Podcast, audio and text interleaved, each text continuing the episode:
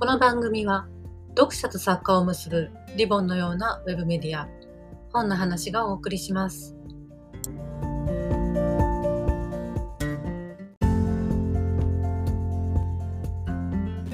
こんにちは、えー、オール読み物編集部編集部員がお届けするオールの小部屋、えー、今回は、えー、オール読み物編集部で、えー、同期で編集を担当している2人によるトークの2回目をお送りします、えー、前回も自己紹介しましたが、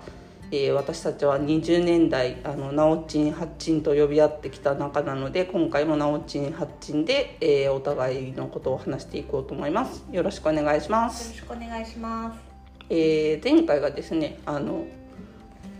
10分であのお互いの20年を振り返る予定だったんですけど 意外と1年目の3日間で 時間の尺を取ってしまってあの全然その話ができなかったんですけどあのまあ、私はですねあの2年目で文学会という純文学の雑誌に行きましてそこで3年いました。でえー、っとハッチンが、えー、クレアにいた4年間。そしてそうですね、うん、そこで、えー、っと移動になって私が今度はクレアに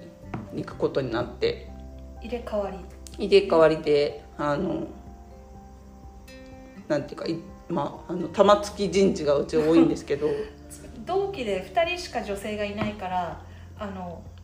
なんとなくすれ違い入れ替わりっていうそうそうですね。同じ部署にとどまるってことが全くないっていう感じで、うん、でまあ私はそこで、まあ、純文学のことをまあ3年間ずっとやってて、うん、でえっ、ー、と移動私は結構面接ちゃんと受けてたんですけど、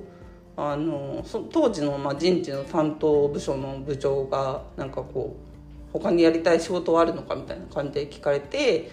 で私もともとあのミステリーがすごい好きだったので、うんうん、そういうエンタメ系の小説もちょっと興味ありますみたいな話をしてミスケンだもんね。そうそうそうそう。あの大学でまあ推理小説研究同好会に入ってたんですけどあのなのでまあそういうのもすごい興味あってでだからなぜ純文学だったのかいまだに謎なんですけど あの、まあ、それで、えっと、移動になってクレア編集部に行ってただその8チンのおかげでクレア編集部にすでにもう仲良しの先輩がたくさんいらしたので、ね、すごいスムーズな移動で、うん。うん、あのまあクレア編集部でも私はあのくんづけで呼ばれてたんですけど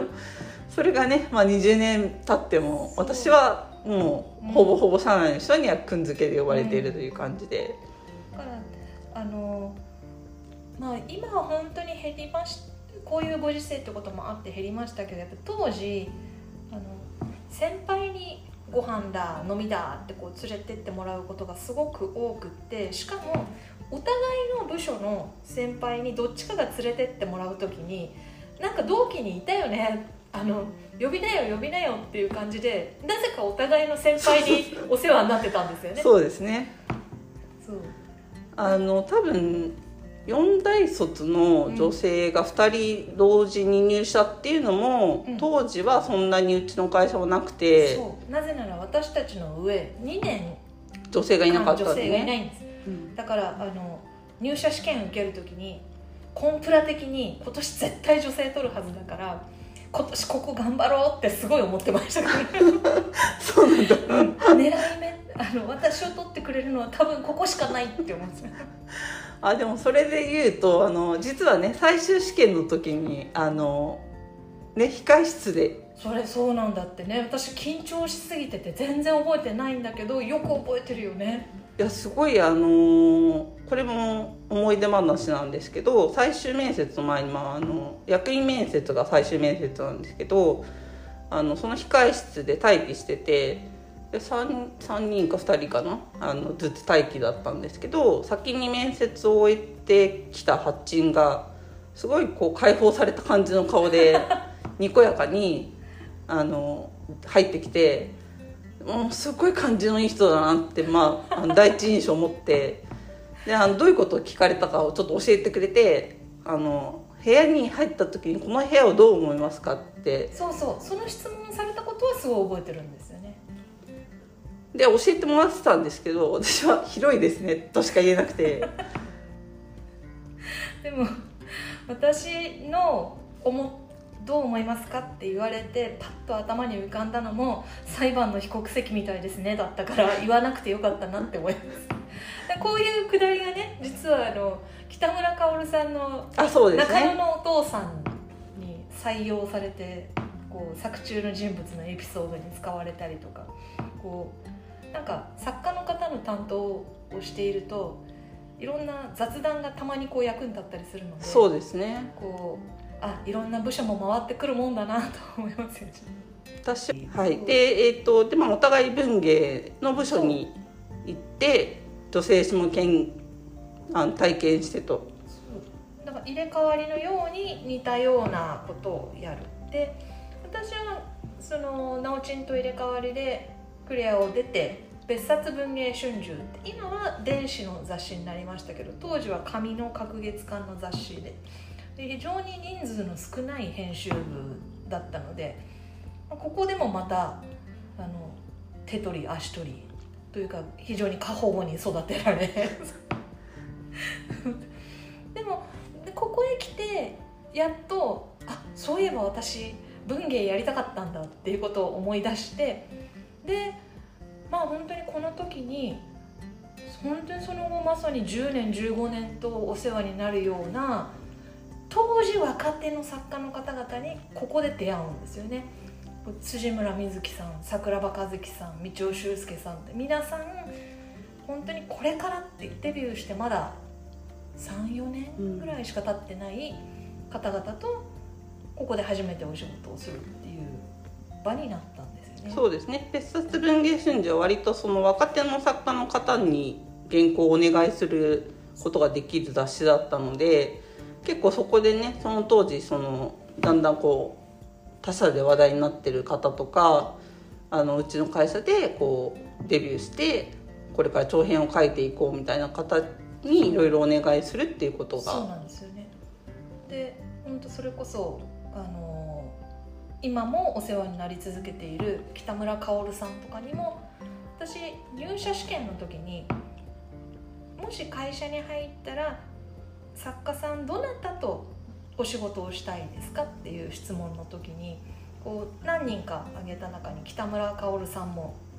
お名前挙げさせていただいててでうちの会社のこういう情報網ってすごいなと思ったんですけどそのことが多分人事面接官から、えっと、当時の編集別冊文芸春秋の編集長の耳に何でか入っててそれである巻末の新しい1ページ連載を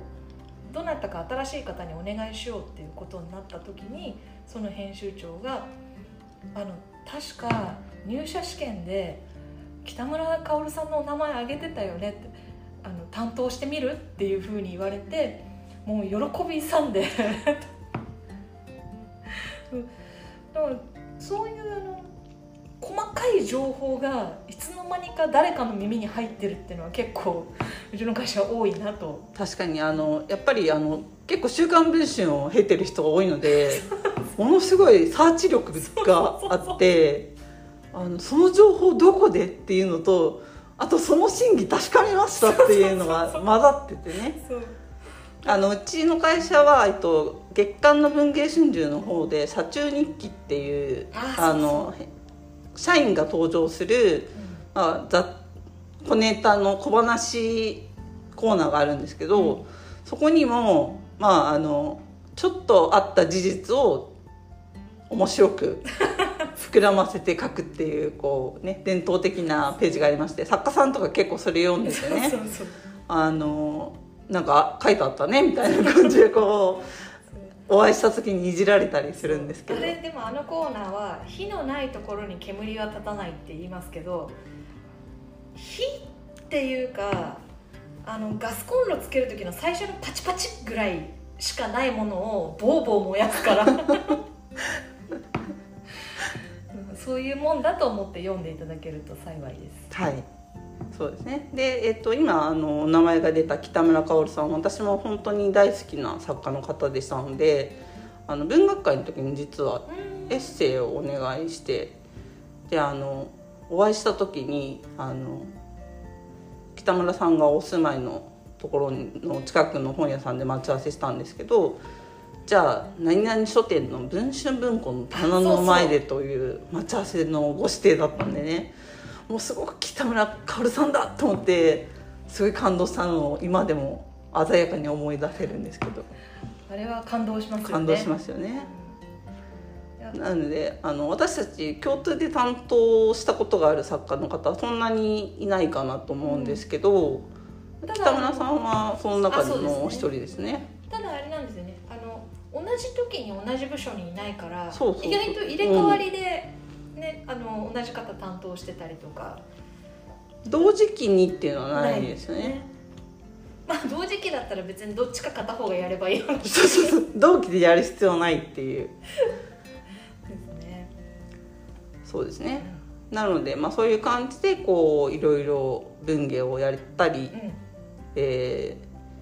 週刊誌に行ったり女性誌に行ったりというのをやりましてですねあの10そこからさらに10年が経ちあのその後に。そうまさかの30半ば30代半ばにして初週刊っていう。あれ？もう行かないと思ってたのにあるんだ。であのそこで私はグラビア班っていう写真の。それまたいい加減なもんで、まあ、いい加減って言ったら失礼ですけど上司に。あの前にクレイやってたからできるでしょうっていう。え？でまあ案の定当時ちょっとこう政治家の方で辞める辞めないで問題になってた件をあのカメラマンさんと一緒にやることになってあの巻かれまして。すごい自信喪失。私は記者に向いてない。やっぱりとろいんだって思って。そんなこんなをして。で私はその後なので書籍の部署へ一回行きまして。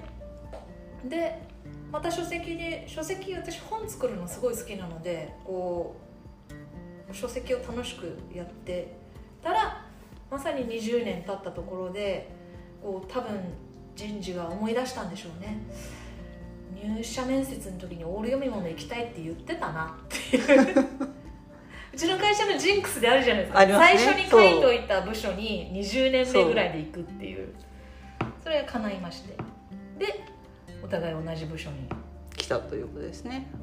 私はあの私も別冊文芸春秋に行ったりあと文庫編集部に行ったりとかしてでえっとただあの基本的にその担当文庫でも担当してたのが割とその純文学系の方だったりしたので、あのもうエンタメど真ん中のオール読み物に行くって全然想定してなくて。あのオール読み物って移動先を言われた時はすごくびっくりしましたね。まあでもね別冊文芸春秋やってたから、まあね確かに、ですねというわけであの我々の20年を振り返ったところでまたお時間になりましたので、えー引き続き、えー次回あのまたちょっとお話しさせていただきたいと思います。ねあのもうちょっと読書遍歴とかそうですね。はい。その話をしたいと思います。今日はありがとうございました。ありがとうございました